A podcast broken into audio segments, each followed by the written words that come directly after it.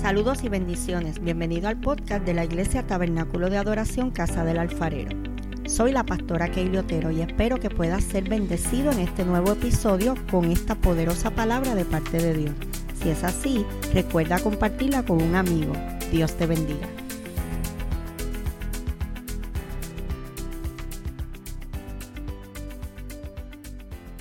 Más que bendecido. Para mí es un honor poder compartir con ustedes en esta noche. Y quiero que estés pendiente en estos varios minutos que voy a estar con ustedes porque voy a compartir una palabra que Dios me entregó y sé que, que es necesaria para este tiempo. Se encuentra en el libro de Salmos capítulo 52, versículo 8. Aquí se encuentra el salmista David declarando lo siguiente, pero yo estoy como olivo verde en la casa de Dios y en la misericordia de Dios confío eternamente y para siempre. Pero yo estoy como olivo verde en la casa de Dios, en la misericordia de Dios confío eternamente y para siempre. Padre, te doy gracias por esta palabra, gracias por este tiempo, gracias Señor porque hemos separado este momento para bendecir tu nombre y para recibir aliento del cielo. Usa mis labios, bendice cada vida, restaura cada vida, empodera cada vida, empuja y dirige, Señor, a cada vida, Dios, a alcanzar lo que tú has prometido. Señor, con esto dicho, dispongo mis labios, mi espíritu, para que tú me uses, Señor, conforme a ti te plazca, en Cristo Jesús. Te doy toda gloria, te doy toda honra, en el nombre de Jesús. Amén. Salmo 52, versículo 8, se encuentra el salmista David describiéndose a sí mismo como un olivo verde. Él comienza diciendo, pero yo soy como olivo verde. Lo primero que debes saber sobre el olivo verde, este árbol, es un árbol que da un fruto llamado aceituna.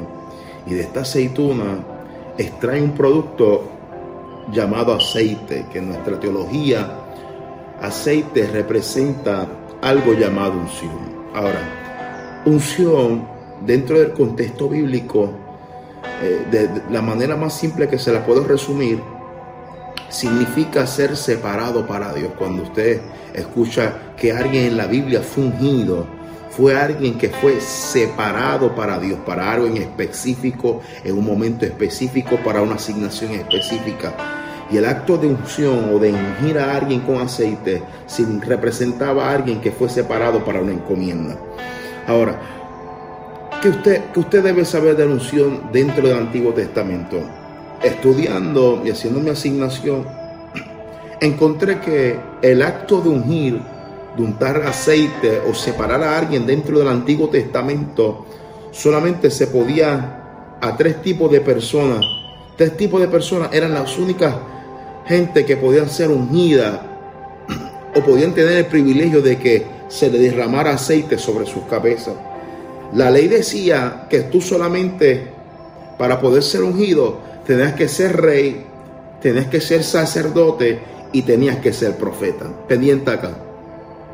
Si tú no eras rey, si tú no eras sacerdote y si tú no eras profeta, de acuerdo a la ley, por más bien que tú cantaras, por más bien que tú danzaras, por más bien que tú fueras a la iglesia los siete días de la semana, por más bien que tú pondrías, pongas cosas lindas en Facebook, en la ley hubieran dicho, no te vistas que no va. Porque para poder ser ungido, tenías que ser rey, tenías que ser sacerdote y tenías que ser profeta. Eso es lo que dice la ley.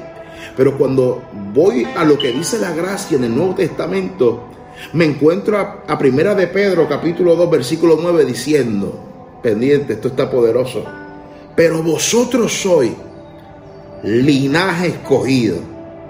Mm real sacerdocio, nación santa, pueblo adquirido para posesión de Dios, a fin de que anunciéis las virtudes de aquel que os llamó a las tinieblas, a la luz admirable. Si no lo vio, se, se, lo voy a revelar ahora. Pedro dice, pero vosotros sois linaje escogido, ¿qué? Rey. Real sacerdocio, ¿qué? Sacerdote. Y luego dice, escogido para anunciar, que es el trabajo del que? Profeta. La ley dice que para poder ser ungido, tú tienes que ser rey, tenés que ser sacerdote y tenés que ser profeta. Pero cuando yo voy a la gracia, aleluya, me bendice la gracia. El saber que en la gracia Dios no solamente te hizo rey, no solamente te hizo sacerdote, ni solamente te hizo profeta. En la gracia Dios te puso las tres cosas incluidas en uno. Por eso todo aquel que nació de nuevo tiene el privilegio de decir, yo tengo las tres cualidades, no una, tengo las tres cualidades. Uh. para recibir el privilegio de ser ungido. en la ley solamente unos pocos podían ser ungidos. Pero en la gracia todo aquel que fue nacido de nuevo. ¿Dónde están los nacidos de nuevo aquí? Todo aquel que fue nacido de nuevo tiene el privilegio de decir, hey, yo tengo el privilegio de ser ungido por Dios. Porque no solamente soy rey, no solamente soy sacerdote, ni solamente soy profeta, soy las tres cosas en uno. Mas vosotros sois linaje escogido, reyes, real sacerdocio, sacerdote, para anunciar, profeta. En la ley la cosa estaba difícil, pero en la gracia de Dios te la puso fácil. con esto dicho, yo quiero preguntar lo siguiente. ¿Cuántos quieren recibir unción de Dios? ¿Cuántos quieren que Dios los unja de la cabeza a los pies? ¿Cuántos quieren ser separados para Dios? Pero necesito hacerte una última pregunta. ¿Cuántos están preparados para pagar el precio para recibir la unción de Dios? Mm, se me fueron dos o tres. Veo que están bajando los, los números en los lives. Si tú te quedaste hasta aquí es porque tú estás dispuesto a pagar el precio de lo que es la unción de Dios. yo puedo describir en, palabras breves que unción es lo que todo el mundo quiere, hmm, pero no lo que todo el mundo está dispuesto a pagar. Ay. Todo el mundo quiere la unción, pero no todo el mundo está dispuesto a pagar el precio para recibir la unción de Dios. Si hay alguien en la Biblia que comprendía el alto precio de ser unido. Era un muchacho que era apacentador de ovejas, que era escritor, que era músico, que era danzor, que era guerrero, que se convirtió en rey, un joven llamado David. Si hay alguien que conocía el alto precio de lo que era recibir la unción fue un muchacho llamado David y David no lo pudo describir de mejor manera el alto precio que hay que pagar como la describió en el Salmo capítulo 52 versículo 8. Él comienza diciendo, pero yo soy como olivo verde, o sea, es un árbol que todavía está verde, todavía está en desarrollo, todavía está en crecimiento. Y él se está describiendo a sí mismo como un árbol de olivo verde representando el precio que hay que pagar para recibir la unción. Porque él se describe como árbol de olivo verde. Le mencioné al comienzo que el olivo verde es un fruto llamado aceituna, que de él extrae un producto llamado aceite, que nuestra teología significa aceite, significa unción. Por eso, él se describe a sí mismo que la unción tiene un alto precio que pagar describiéndose a sí mismo como el árbol del olivo verde. Mm, para poder entender esto me tuve que meter a Guille, Guille de agricultor, y comenzar a analizar lo que era el, olivo verde, este árbol. Y comencé a desmenuzar y hacerle exceso. Y lo primero que tuve que comprender es que este árbol, antes de ser árbol, tuvo que ser semilla. Hmm. ¿Dónde están los que quieren recibir unción de Dios? Lo primero que te tengo que decir es que antes de ser árbol de olivo verde, el árbol que da un fruto llamado aceituna, que da aceite, tienes que ser el árbol que antes de ser árbol fue semilla. Yo tengo problemas con dos o tres que tienen guillas de árboles y todavía ni siquiera son semillas. Hey, en el reino se comienza haciendo semilla. Y tuve que buscar las cualidades de la semilla de este árbol de olivo verde y comprendí que lo primero de esta semilla es que esta semilla no crece en tierra buena, uh, sino que crece en tierra mala. Donde otros no crecen, esta semilla crece. Donde otros no producen, esta semilla produce. Donde otros se estancan, esta semilla se multiplica. La semilla del olivo verde tiene la habilidad de crecer donde otros se estancan. Y me parece curioso, porque cuando David se describe a sí mismo que él es árbol de olivo verde, él no solamente da la descripción de que es un olivo que está verde, en el mismo salmo él describe dónde está plantado. Dice, soy un árbol de olivo verde plantado en la casa de Dios. Y yo le estoy diciendo que lo primero que deben saber de la semilla es que esta semilla no crece en tierra buena, sino que crece en tierra mala. Parece, parece, parece ser que David está diciendo que la casa de Dios es tierra mala, porque él dice, estoy plantado en la casa de Dios y la semilla solamente crece en tierra mala, no crece en tierra buena. Parece irónico que David está diciendo, no, la casa de Dios es tierra mala. ¿Sabes qué, amado? Él no estaba refiriéndose que la casa de Dios es tierra mala. Es que dentro de la casa de Dios hay gente que son tierra mala. Ay, Señor. Sí, lo voy a decir. Dentro de la casa de Dios hay gente que son tierra mala. Yo estoy seguro que no, están en tu iglesia, están en otra iglesia. Porque se está refiriendo a la gente que va a la iglesia y dice que sirven a Dios, pero Dios no está en ellos. David está diciendo, yo soy semilla de olivo verde. Y yo estoy plantado en un lugar donde hay gente que no cree en mí. Pero aunque no crean en mí, como quiera, uh, voy a crecer. Me pueden plantar en medio de cuatro incrédulos. Tú no crees, tú no crees, tú no crees. Y el que está atrás mío no cree tampoco. No es problema mío. Porque como quiera voy a crecer. Dios está diciendo en esta, en esta tarde, te está diciendo. No importa quién crea o no crea. Te pueden plantar en un lugar para que tú no crezcas. Pero tienes que darle noticia a esa gente. Te van a tener que ver crecer en este año. Te tienen que, te tienen que ver crecer en este año porque tú eres semilla de olivo verde aunque no crean, le guste o no le guste, como quiera, vas a crecer, apacentando las ovejas, frente a Goliat, frente a Saúl, frente a Filisteo, como quiera, vas a crecer. Alguien tiene, alguien tiene, alguien tiene que escribirlo ahí, alguien tiene que escribirlo ahí. Como quiera, voy a crecer. Con amigos o sin amigos, con dinero o sin dinero, con amistades o sin amistades, con tu apoyo o sin tu apoyo, como quiera, voy a crecer. En la cuarentena, fuera de la cuarentena, como quiera, yo crezco en tierra mala. Donde otros no crecen, tú vas a crecer. Te pueden plantar en medio de gente incrédula y en medio de ellos tú te vas a plantar y vas a crecer y te vas a multiplicar. Porque tú eres semilla de olivo verde. Lo segundo que aprendí de esta semilla. Y es que para que esta semilla pueda crecer, esta semilla no puede estar expuesta al frío. Esto me encantó. Lo que me indica es que la única manera que esta semilla puede crecer es siendo expuesta a lugares de calor. Pendiente acá. No puede ser expuesta a lugares fríos, sino que solamente crece en lugares calientes. Yo soy de los que creo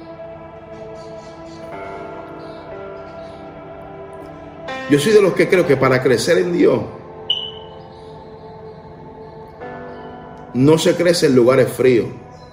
Si tú pensabas que te ibas a crecer viendo Netflix todo el día, viendo Facebook todo el día, metido en Instagram todo el día.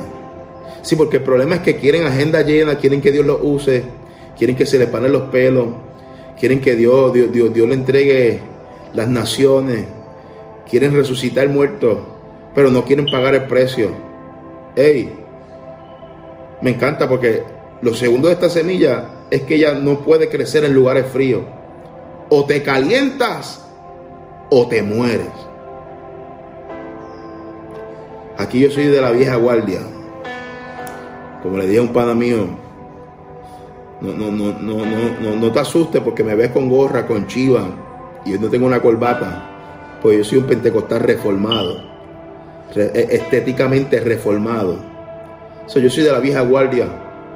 Si quieres que Dios te use, tienes que meterte en la presencia de Dios. Queremos que Dios nos use, pero no queremos ayunar, no queremos orar, no queremos pagar el precio. Y haciendo el exégesis de este texto, comprendí que si tú no te calientas, te mueres. Segundo, crecen solamente en lugares calientes. Y hay un tercer detalle que me, me explotó la, la, cabeza. Y es que esta semilla se tarda de 15 a 20 años para dar su primer fruto. De 15 a 20 años para dar su primer fruto. Tú, sabes lo que es esperar 15 a 20 años de crítica, de señalamiento y que la gente no entienda lo que Dios está haciendo contigo porque ellos no ven los frutos. Lo que ellos no saben es que mientras hubieron gente preocupada en dar fruto, en esos 15 a 20 años tú te preocupaste en dar raíces. Mm.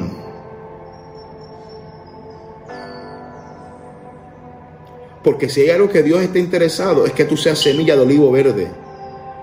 Y la semilla de olivo es la semilla que antes de preocuparse de dar fruto, se preocupa en dar raíces. Porque el problema de un, del individuo o del cristiano que primero da fruto y después da raíces, tiene como resultado una caída o tiene como resultado un abandono.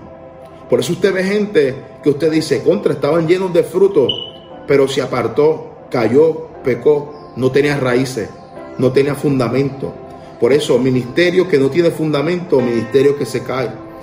Cristiano que no tiene raíces, cristiano que se cae. Matrimonio que no está fundamentado en la roca, matrimonio que se cae. Por eso me encanta porque David se describe, yo soy un árbol de olivo de olivo. yo, sé lo que es tardarme para, para que la gente vea fruto. Por eso usted tiene que entender que tardanza no es sinónimo de pecado, sino es sinónimo de que está siendo procesado. Deja que te critiquen, que te ven un año, dos años en la iglesia, en la banca ahí, cuatro años, y que piensan contra, este, este no está dando fruto es que mientras ellos se están preocupando en dar fruto, tú te estás preocupando en dar raíces. Cuando leí, leí eh, eh, esta información, me pude iluminar, me pude iluminar y entender a gente que fueron inconsistentes. Porque vemos gente que va a la iglesia y dicen tener fruto. Y de momento el siervito y la siervita tienen cinco amiguitos cinco amiguitas, tres novias, tres novios, y tiene como dos más por ahí tirados. ¿Por qué son promiscuos? No tienen raíces, no tienen fundamento. David también, para seguir apoyando este, este, esta línea de pensamiento, David también dice en uno de los salmos, el justo florecerá como la palmera.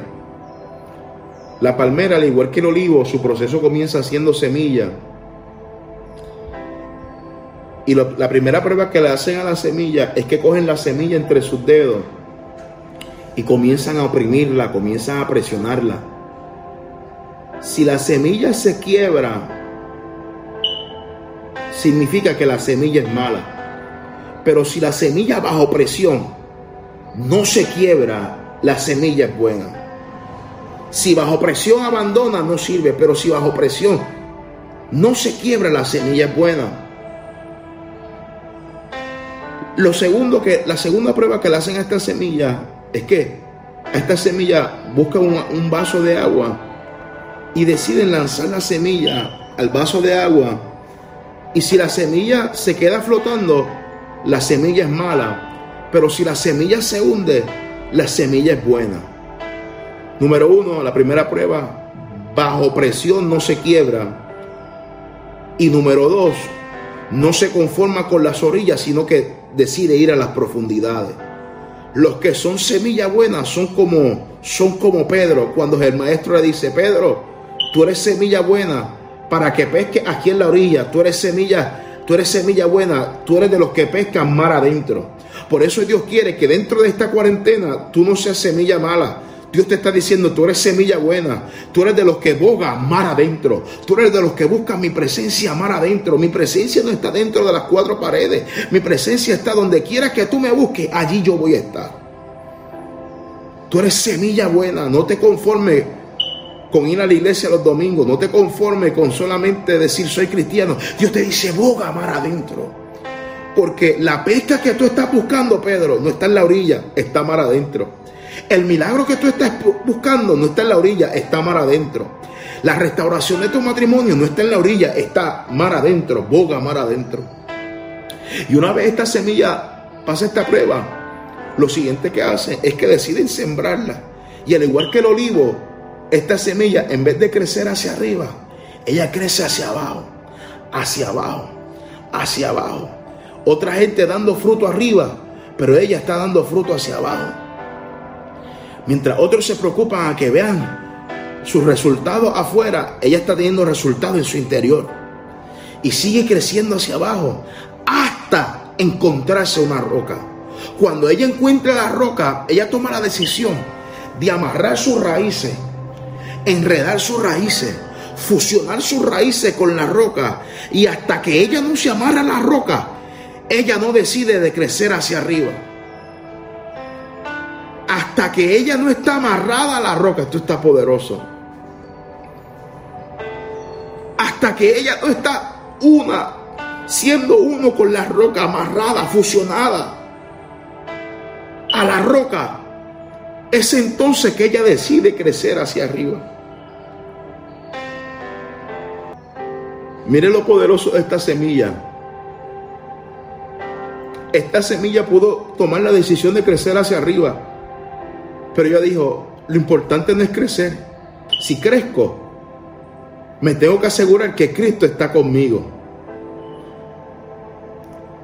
Le estoy mencionando que esta semilla no decide crecer hacia arriba hasta que no encuentre una roca y se amarra a la roca. ¿Sabe? ¿Sabe lo que representa la roca en la Biblia? Tipifica a Cristo. En otras palabras, esta semilla dice, hasta que Cristo no está conmigo, Uh. hasta que Cristo no esté en mis asuntos.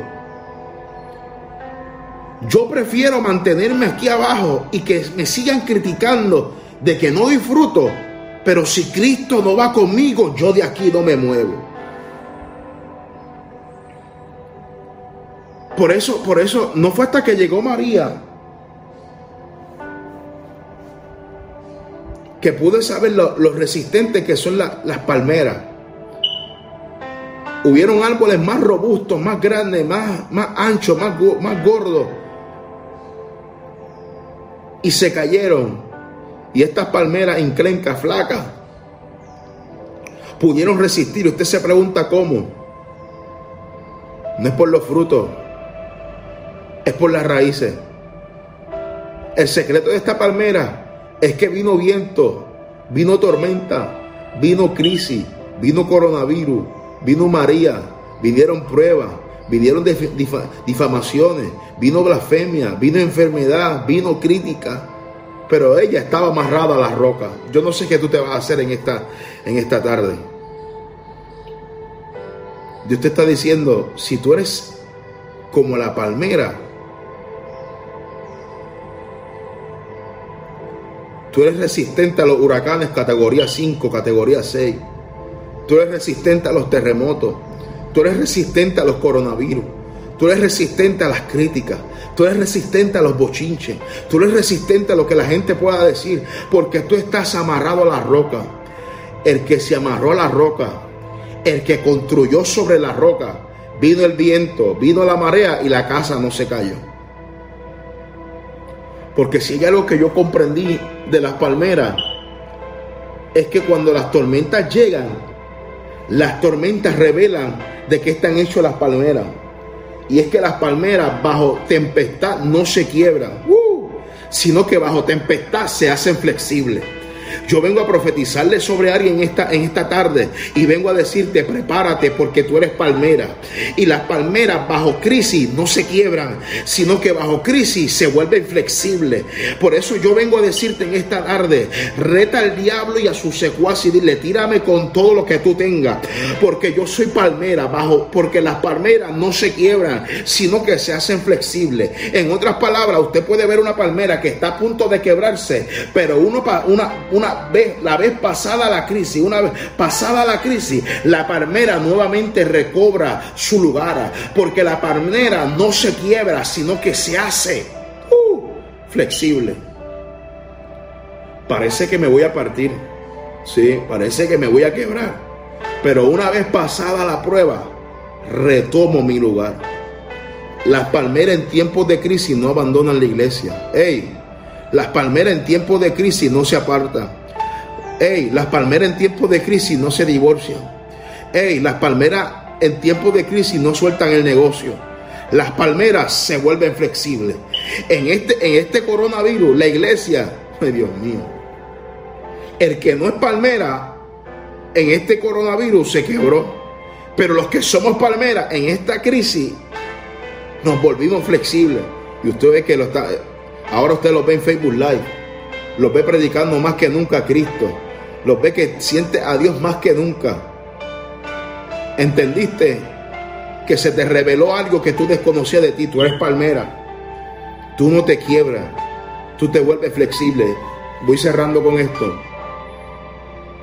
Así que en el reino de los cielos, lo que te asegura que te va a mantener firme y vas a permanecer como el monte de Sión, que no se mueve, sino que permanece lo que te asegura eso es que antes de crecer hacia arriba, crezca hacia abajo.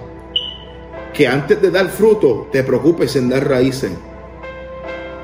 Y la palmera, al igual que el árbol del olivo, después que crecen, el olivo verde, después que se tarda de 15 a 20 años en dar su, su primer fruto, comprendí lo siguiente. Y es que después que se tarda de 15 a 20 años en dar su primer fruto, una vez da su primer fruto, está 800 años dando fruto. Uh. que se prepare el que te criticó. Porque si te criticó por 15 a 20 años, te tiene que soportar ahora por 800 años dando fruto. Esto está poderoso. 15 a 20 años para dar su primer fruto. Pero una vez da su primer fruto, está 800 años dando fruto. Pero cierro con esto. Me parece irónico, un poco triste, porque a la palmera no le mencionaron lo siguiente. Y es que después que ella se tarda de 15 a 20 años en dar su primer fruto, a la palmera no le dicen que para producir aceite, la aceituna no puede estar pegada a la rama, sino que tiene que ser tirada al suelo. Usted sabe que es lo triste, que después que tú te tardes de 15 a 20 años, te vengan a decir que la aceituna no produce en la rama, sino que solamente produce en el suelo. Yo imagino el entusiasmo de este árbol de olivo verde diciendo contra, después de 15, 20 años, di mi primer fruto, me imagino la ilusión, eh, tirándose selfie etiquetando a todo el mundo. Miren, me tardé 15 a 20 años para que en el día que diste ese primer fruto te lo arranquen. Porque la aceituna no produce en la rama, la aceituna produce en el suelo. ¿Y sabes qué es lo irónico? Que una de las maneras de tumbar la aceituna del árbol de olivo es usando una de las mismas ramas del mismo árbol posiblemente la misma rama que te sostuvo es la misma rama que te hace caer. Ay Dios mío. Con el mismo amor que te sostuvo, con el mismo amor te tiene que dejar caer. Porque ella comprende que por más cómodo que se sienta en la altura, en las alturas no produce aceite. Me parece escuchar al salmista David diciendo, tu vara y tu callado me infunden aliento. Hay cantazos del cielo que no te debilitan, sino que te fortalecen. Hay azotes del cielo que tú dices, esta caída me va a matar. Pero hay caídas que las produce el cielo. Porque cuando Él te tumbó, te tumbó con la intención de que producieras aceite.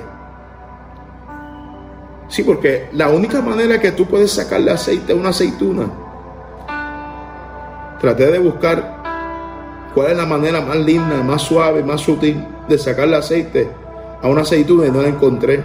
A este fruto tú no le sacas el aceite pasándole la mano, abrazándola, ni besándola. La única manera que tú puedes extraer aceite de una aceituna es aplicándole presión, es pisoteándola, es machacándola. En otras palabras, Dios te está diciendo, te tuve que presionar, te tuve que meter en esta cuarentena, te tuve que meter en el desierto, te tuve que meter en la cisterna, te tuve que meter en el foso, te, tuve que meter en una cueva, te tuve que meter, aleluya, en el sepulcro, te tuve que meter en un orfanatorio, te tuve que meter en un desierto, te tuve que meter en una embarcación, te tuve que meter en medio de una tormenta, para que entendieras de una vez que era la única manera que ibas a producir aceite. No fue hasta que te botaron del trabajo que comenzaste a ver que tenías aceite. No fue hasta que te dejaron solo que comenzaste a ver el aceite que tenías por dentro. Mi intención con este mensaje no era pasarte la mano. Mi intención con este mensaje era provocarte dolor para sacar el aceite que tienes por dentro. Hoy Dios te está diciendo, tú eres semilla de olivo verde. Tuviste que aguantar crecer en tierra mala. Nadie creía en ti, pero como quiera creciste. Pagaste el precio de estar expuesto en lugares calientes porque por más que te traían los lugares fríos, tu ADN espiritual no permitía que estuvieras en lugares fríos. Porque si no te calentabas, morías. Tercero, tú decidiste crecer primero hacia abajo antes de crecer hacia arriba. Porque comprendiste que esa era la solución correcta. Esa es la manera correcta de crecer en Dios. Y por último, entendiste que no todas las caídas te debilitan, sino que hay caídas producidas por el cielo para provocar sacar el aceite que tú tienes por dentro. Hoy yo quiero que tú entiendas que en medio de este proceso Dios te está sacando aceite. Bendiciones. Si este episodio ha sido de bendición para ti, compártelo para que otros puedan ser edificados. Te invito a que nos busquen en Facebook como Tabernáculo de Adoración Casa del Alfarero y te suscribas a nuestros podcasts en las diferentes plataformas. Y así no te perderás ninguno de nuestros episodios. Dios te bendiga.